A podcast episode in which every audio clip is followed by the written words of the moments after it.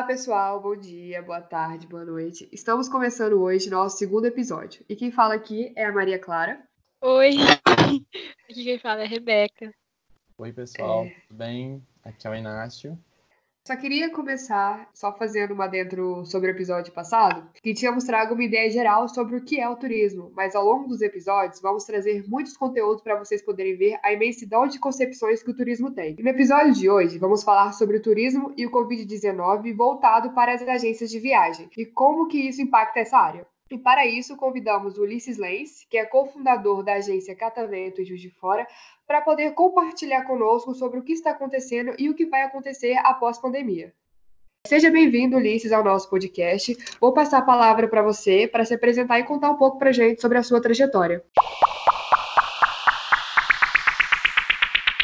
Oi, Maria. Muito obrigado pelo convite de estar participando né, desse podcast com vocês. É, você falou um pouquinho da minha história, eu vou complementar ela com a parte mais voltada para o turismo, né, que envolve a, a agência Catavento, que acho que começou mais ou menos por volta de 2016, quando eu fui trabalhar no Museu Mariano Procópio, e eu comecei a ter um contato mais direto com a cultura, vamos assim dizer né? Eu comecei a me envolver com o museu, mais na parte administrativa, né? Hoje eu sou, como servidor público, eu sou assistente administrativo, mas a gente tinha um contato com o pessoal do receptivo, com os turismólogos, os estagiários da área, a gente ia conversando e foi despertando aquele interesse. Em 2008, a gente teve a oportunidade de criar a Catavento, que é uma agência de turismo em Juiz de Fora, é, voltada para passeios culturais. O nosso principal objetivo é incentivar o consumo de cultura, né? seja nos museus, seja nas cidades históricas e também em feiras. Né? A gente tem feiras gastronômicas, feiras literárias. Catavento ela surgiu com esse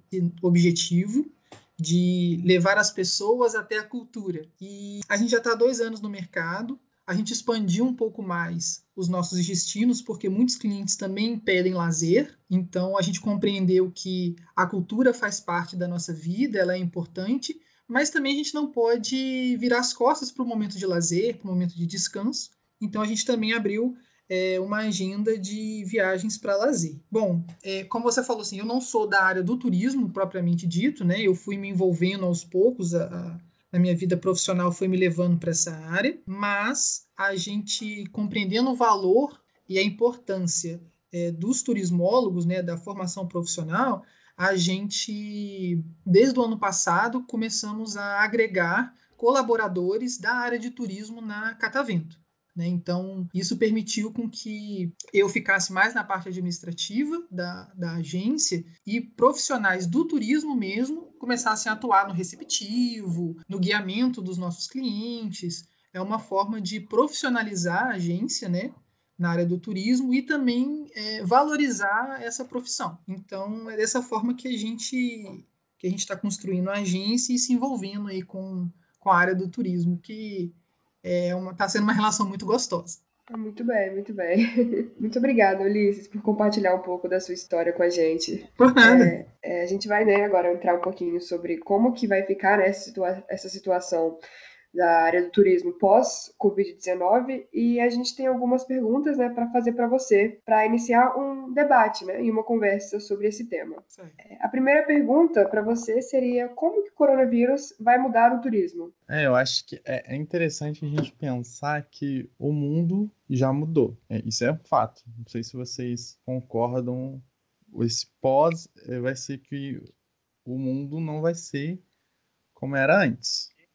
Então a gente já está vendo muitas mudanças por aí, né? Então isso vai influenciar diretamente a nossa área de atuação. Eu concordo com você, Inácio, é, na sua fala. Eu acho que o Covid ele está, não sei se é uma palavra muito forte, mas obrigando a gente a mudar o nosso comportamento. Só que essa, para essa mudança ela se perpetuar após o Covid, eu ainda tenho, eu diria que eu tenho esperanças de que ela se perpetue. Eu não tenho certezas de que ela vá se perpetuar, sabe? Uhum. Eu ouvi uhum. uma frase que eu achei muito bacana, que falava assim: após o coronavírus, a gente não pode voltar ao nosso estado normal, porque o nosso estado normal levou a gente até o coronavírus. Então a gente tem que sair dele melhor. Como seres humanos, como sociedade. Eu acho que no turismo, a, a porta para isso é o turismo sustentável e também um pouco, né? Vamos falar um pouco mais da parte comercial. Às vezes você explorar lugares ainda inexplorados, evitando um pouco o turismo de, de massas. Isso foi até uma fala que a gente teve de uma, de uma coordenadora de um curso de turismo, que no pós Covid, talvez a sensação de insegurança tire um pouco dos turistas é, de áreas de grande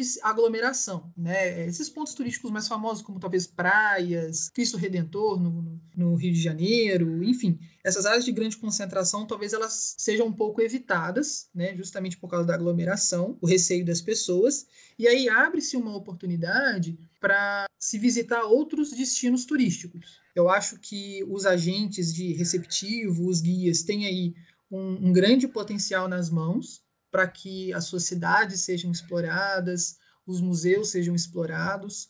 É, às vezes, destinos não tão falados ganhem destaque justamente por não ter essa aglomeração de pessoas, né? É, e oferecer um, uma opção diferente daquela que a gente está sempre acostumado a ver no turismo de massa que todo mundo vai, vai para fazer.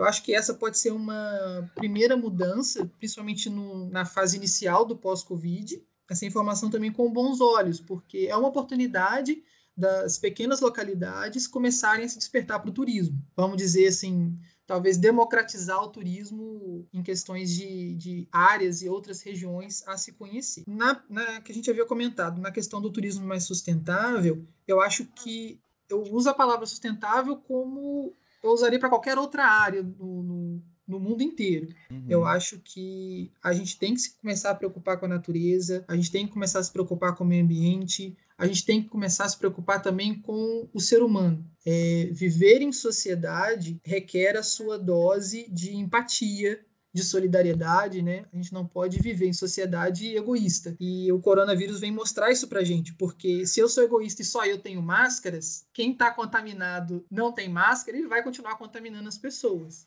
né? Então, acho que o coronavírus, quando a gente para para observar a questão da sociedade e o que o coronavírus veio trazer para a gente, eu olho muito essa questão do individual e também do social. E isso impacta todas as áreas. No caso, como a gente estava falando, do turismo, eu acho que você tem um turismo que respeita a natureza, é um turismo que respeita as localidades que você está visitando. E aí a gente pode pegar temas mais recorrentes, por exemplo, quando você tem um feriado na praia e as pessoas jogam lixo na praia, que é um tema mais recorrente, acho que a gente começa a repensar por essas pequenas coisas, até a gente repensar nas grandes coisas. Por exemplo, quando se for estruturar turismo em comunidades, você respeitar aquela comunidade, né? Você respeitar as pessoas daquela comunidade, a cultura daquela comunidade. Eu acho que não, porque muitas vezes a gente olha para o lado financeiro, né, para o lado do capital, e quanto mais dinheiro você obter, melhor. Só que a gente esquece que muitas vezes para se obter muito dinheiro, você acaba causando danos àquela localidade. É, repensar um pouco isso, né, é, colocar o dinheiro em segundo lugar mas a preservação daquele lugar, a saúde das pessoas daquele lugar, a permanência daquele lugar, né, a perpetualização, não sei se essa palavra existe, eu acho que isso pode ser frutos do, do coronavírus para a área do turismo pós-Covid. Eu hum. concordo com tudo que você falou. A gente sempre, em momentos de crise, a gente escuta aquela famosa frase, né? A crise tem a capacidade de que a gente se reinvente, né? Então, esse é o momento. E eu achei muito interessante quando você tocou no ponto do turismo sustentável. Semana passada eu participei de um webinar e era sobre redes e alianças em um turismo de base comunitária.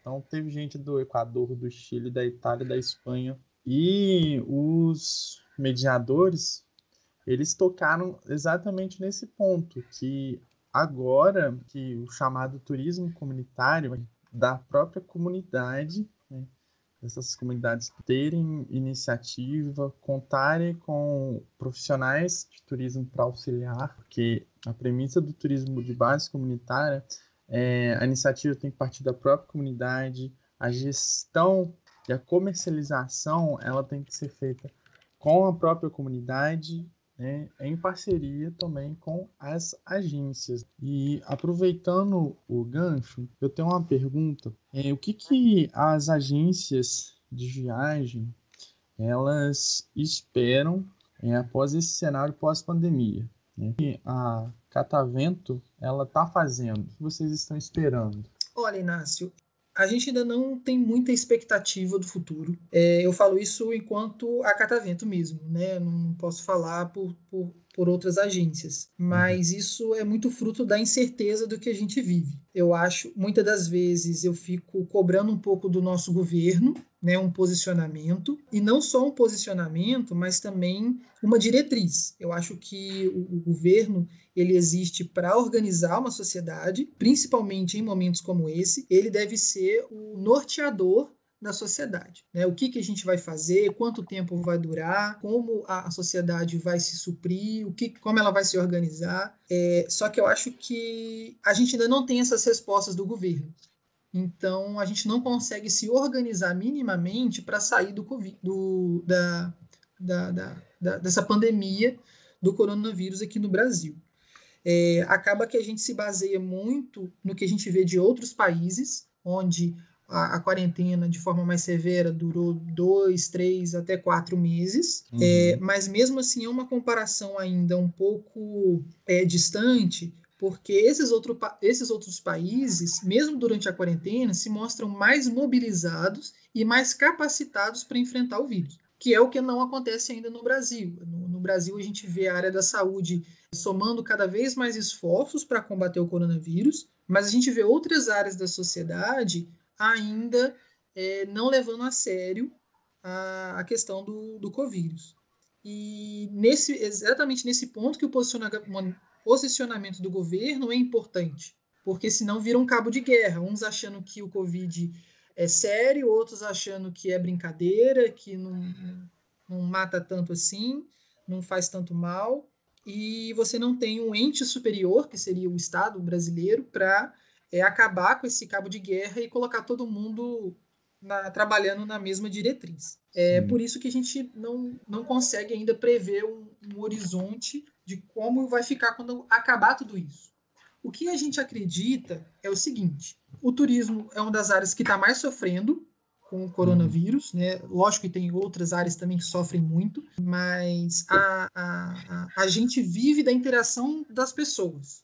Então, desde quando a gente inicia uma viagem, que você tem 50 pessoas dentro de um ônibus, e durante todo o percurso é, são 50 pessoas dentro de uma lanchonete, dentro de um restaurante, dentro de um hotel, né? São 50 pessoas com um guia receptivo. Então, é, necessariamente, a gente lida com a aglomeração de, de pessoas, que é exatamente o que a gente tem que evitar nesses momentos. Né? Uhum. Então, uh, o que, que acontece? Quando terminar o, essa fase do coronavírus, a gente acredita que as pessoas ainda vão ter um pouco de medo mesmo de, de se aglomerar, de se juntar, de, de fazer longas viagens. Então, mesmo pós o, o, a quarentena, talvez a área do turismo ela sofra um pouco aí é, a reestruturação do setor e também essa volta da confiança, né, dos turistas para voltar a fazer viagem. Então, se a gente, por exemplo, hoje a gente ainda está sendo um pouco otimista, imaginando uma, um fim da quarentena por volta de julho, né, julho, agosto. E talvez um retorno às nossas atividades por volta de setembro ou outubro. Uhum. Né? Mas esse é um cenário muito otimista, a gente acreditando que essa curva da pandemia vai diminuir e a gente consiga aí nesse meio tempo uma vacina, é, algum remédio que possa segurar o coronavírus e a gente voltar às nossas atividades. Mas, como eu te falei, assim, o futuro ainda é um pouco incerto, a gente não sabe se até julho coisas vão estar normalizadas as nossas atividades para a gente poder voltar a fazer viagem. É, num primeiro momento, em questão de planejamento da empresa, a gente diminuiu a, a, a proposta de viagens. Então, se tudo der certo, a partir de julho, ao invés de ter um calendário totalmente cheio, a gente começou a fazer duas viagens por mês, né? Uhum. A planejar duas viagens por mês até para sentir um pouco né, do, do, do, retorno das pessoas mesmo no interesse em viajar. E acabou que a gente está imaginando que talvez as pessoas tenham uma demanda maior por lazer. Uhum. É, até por conta de ficar muito tempo em quarentena, é, a gente imagina que no pós-quarentena as pessoas saiam querendo, principalmente mineiros, que nós somos uma praia. Tá? Mineiro que gosta muito de praia, então Verdade. a gente está se organizando para oferecer mais viagens de lazer é, num primeiro momento, tá? Até porque também são viagens mais simples de você organizar, elas são mais fáceis e é, evitam um pouco aglomerações, né, no próprio destino. E depois tendo um feedback, né, um retorno do público, a gente voltar às nossas atividades com, com cidades históricas, com museus, que é o, o grande objetivo da Catavento, é trabalhar com esses tipos de passeio. Mais uma vez a minha cachorra tendo destaque nesse podcast. Só um minuto. Pegando um gancho no, no que você falou, Ulisses, apesar do, do momento ser de incertezas para os empresários do trade turístico, mas sobretudo das agências, você acha que é hora de investir em conhecimento? Sempre, sempre. Conhecimento é sempre muito bem-vindo. É, você diz na, na questão dos próprios profissionais das agências? Sim, sim. Né? Focando agora, você já tinha mencionado que a sua equipe está tá investindo em divulgação de podcasts, né? outros, outros perfis, livros. Sim, eu acho que o conhecimento ele é sempre válido, até fazendo quase com o merchan da, da Catavento. É por isso que a gente começou com passeios culturais, né? Porque um passeio cultural, principalmente quando você envolve um guia receptivo, você trabalha com conhecimento. É o conhecimento sobre o, aquele museu que você está visitando, a história daquele museu, a mensagem daquele museu, ou seja, uma cidade histórica também. Conhecimento é sempre muito bem-vindo, porque eu acho que com conhecimento a humanidade é capaz de evoluir, é capaz de crescer e de se tornar melhor. E agora, na época do, do coronavírus, não é diferente. E essa é uma, uma vertente boa do conhecimento, é que você não precisa de sair de casa para obtê-lo. Acho que hoje em dia, com as redes sociais, a gente consegue obter conhecimento através da internet, através de um livro, através de um podcast, através de uma live nas, na- na- nas redes sociais. Então, eu acho que é um bom momento para a gente tentar dar os nossos pensamentos, evitar um pouco a ociosidade e tentar trabalhar um pouco na, na busca de conhecimento. Né? Por dois motivos. Primeiro, que quando a gente é, obtém o conhecimento e no pós-pandemia, quando isso tudo acabar, e você vai levar esse conhecimento para o resto da vida. Né? Ele é seu e ninguém te tira. E o segundo motivo é que numa pandemia a gente evitar aí o pensamento negativo, a mente ociosa, contribui até para evitar depressão, crise de ansiedade. Então acho que manter a mente ocupada nesses momentos são é, é bacana e é importante. Quem puder buscar conhecimento, buscar informação, né? Até como forma de distração mesmo, eu acho que é sempre válido. Isso falando no, no Covid, né? Mas em Uhum. termos gerais, a gente sempre está se capacitando, sempre está procurando ser um pouquinho melhor. É, eu acho muito bacana. Observando esse cenário que a gente está vendo, tanto atual, é, tanto nacional como mundial também, quais você acha que seriam as principais tendências a aparecer para esse setor, além desse turismo, a busca por um turismo sustentável e de lazer, que seriam os iniciais? assim? Sim. É, isso também foi um tema de, um- de uma conversa que eu tive e eu achei muito bacana a visão de um turismo local. E aí, falando em termos de Brasil, de um turismo nacional. É, muitas pessoas que às vezes a gente conversa valorizam e fazem viagens para o exterior, o que é válido também, é muito bacana a gente conhecer é, outros países, outras culturas, línguas, né? É, hábitos alimentares, é muito. É conhecimento e é importante também, agrega, com certeza. Mas o Brasil é muito grande, sabe? Então, eu acho que pós-coronavírus ele também vai contribuir muito para o turismo doméstico, a, a gente incentivar o turismo doméstico, até por conta também de alta de dólar, outros fatores também que influenciam no turismo internacional. Eu acho que com isso, com uma boa propaganda, sabe, é, um bom incentivo político, é, e aí o político eu falo governamental, né, do nosso governo, investir em marketing, em ações, é, e também dos próprios guias receptivos né, e, agências de turismo, eu acho que se a gente conseguir voltar o olhar para o turismo doméstico, a gente tem muito a ganhar com isso. O Brasil é uma terra muito grande, eu acho que tem muita diversidade de, de culturas. Explorar isso vai ser muito bom. É, acho que é um pouco do que eu falei no início, assim, essa democratização do turismo, não por parte do turista, de democratizar para vários turistas, mas também parte é, das localidades a se visitar, ter a oportunidade de descobrir novos lugares, visitar novos lugares. Eu acho que vai ser uma, uma oportunidade muito bacana aí pós-pandemia pode proporcionar para todo o trade turístico, né? Seja agência ou seja turista também. Só aproveitando, Ulisses, que a gente está falando sobre a busca de conhecimento, né? Eu queria, se caso, né, você puder e tiver, compartilhar alguma dica, né, que você acha que seria interessante para essa busca, né? Pode ser um perfil no Instagram, um livro, um filme que você acha interessante. Tá.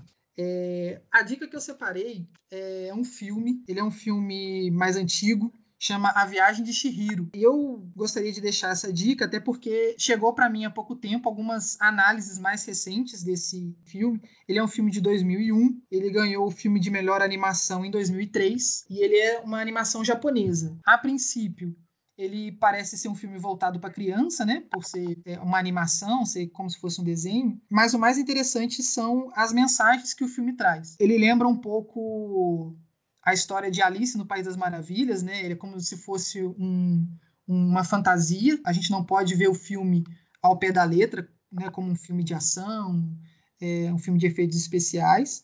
Ele é mais um filme que fala no nosso emocional, né? Ele conta a história de uma menina que vai viver uma aventura fantasiosa. Mas o, o mais bacana que eu achei no, nesse filme, e, eu, e o motivo de eu trazer ele como dica, é para despertar o nosso olhar para aquilo que não é óbvio. É, o que, que, eu quero dizer com isso? Às vezes a gente vê um filme é, campeão de bilheteria, com, cheio de efeitos especiais, de atores bonitos, é, é bacana, né? Esse tipo de de filme, esse tipo de cultura. Mas também acho que está, nesse tempo de quarentena, se a gente puder se permitir a descobrir algo novo, é, se permitir a, a, ter outras experiências, né? além daquela experiência é, mais casual que a gente tem com a televisão, eu acho que o filme A Viagem de Chihiro ele pode ser uma boa porta de entrada para isso. Né? Como eu falei, ele fala um pouco mais do nosso emocional, ele vai falar sobre personalidade dos, do, dos, dos, de cada personagem, como eles lidam diante das situações, sem lidar com o vilão, né, bonzinho, mal e tal. Não, são,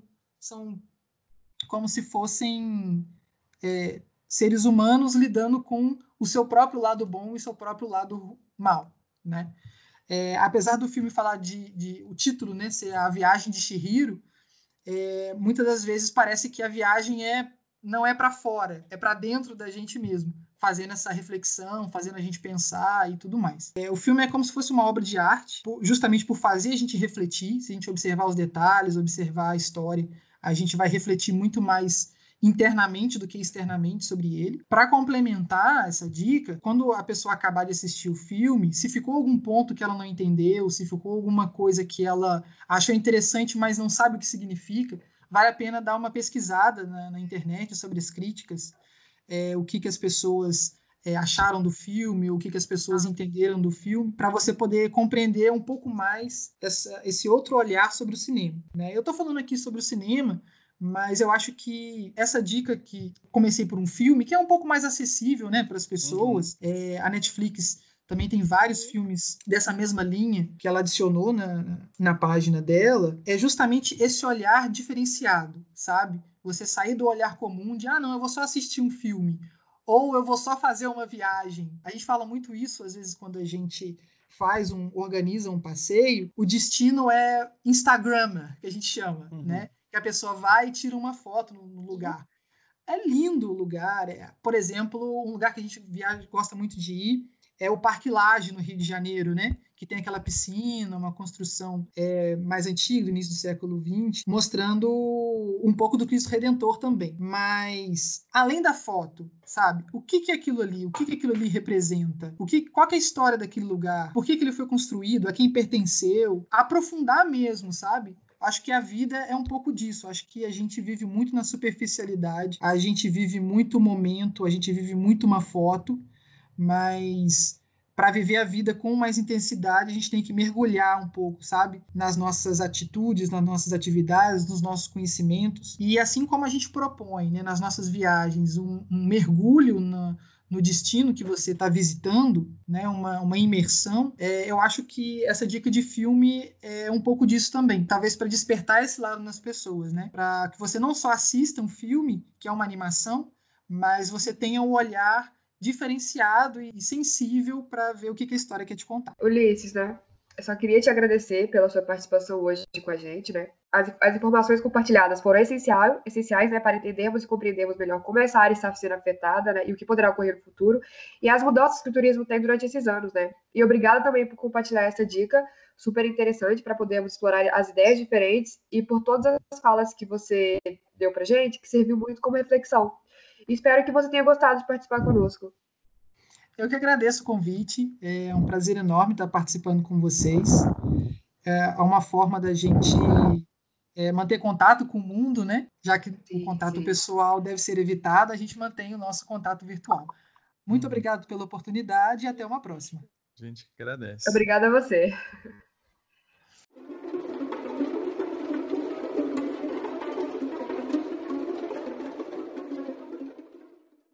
Como o Ulisses, né, eu, a gente pediu para ele dar uma dica, aproveitando isso, vamos dar as dicas, como a gente já havia combinado no episódio passado, que vamos trazer em todos eles, para vocês poderem usufruírem, né, e poderem aproveitar o que vamos dar para vocês. É, a minha dica de hoje é o filme Natureza Selvagem, que conta a história de um jovem que acaba de se formar na universidade e ao invés de começar uma carreira, ele escolhe ver o que sempre sonhou, que é ir para o Alasca e viver a vida intensamente. Esse filme traz muitas reflexões e eu recomendo a todos poderem assistir. Minha dica de hoje é um site chamado Era Virtual, no qual é possível a gente realizar diversas visitas a museus, exposições atrativos culturais nacionais. E é uma ótima opção para a gente que está esse período em casa, para a gente poder conhecer outros lugares e também criar aquela curiosidade para poder conhecer ser pessoalmente assim que isso tudo passar. Então, pessoal, minha dica de hoje é um livro chamado Ideias para Adiar o Fim do Mundo.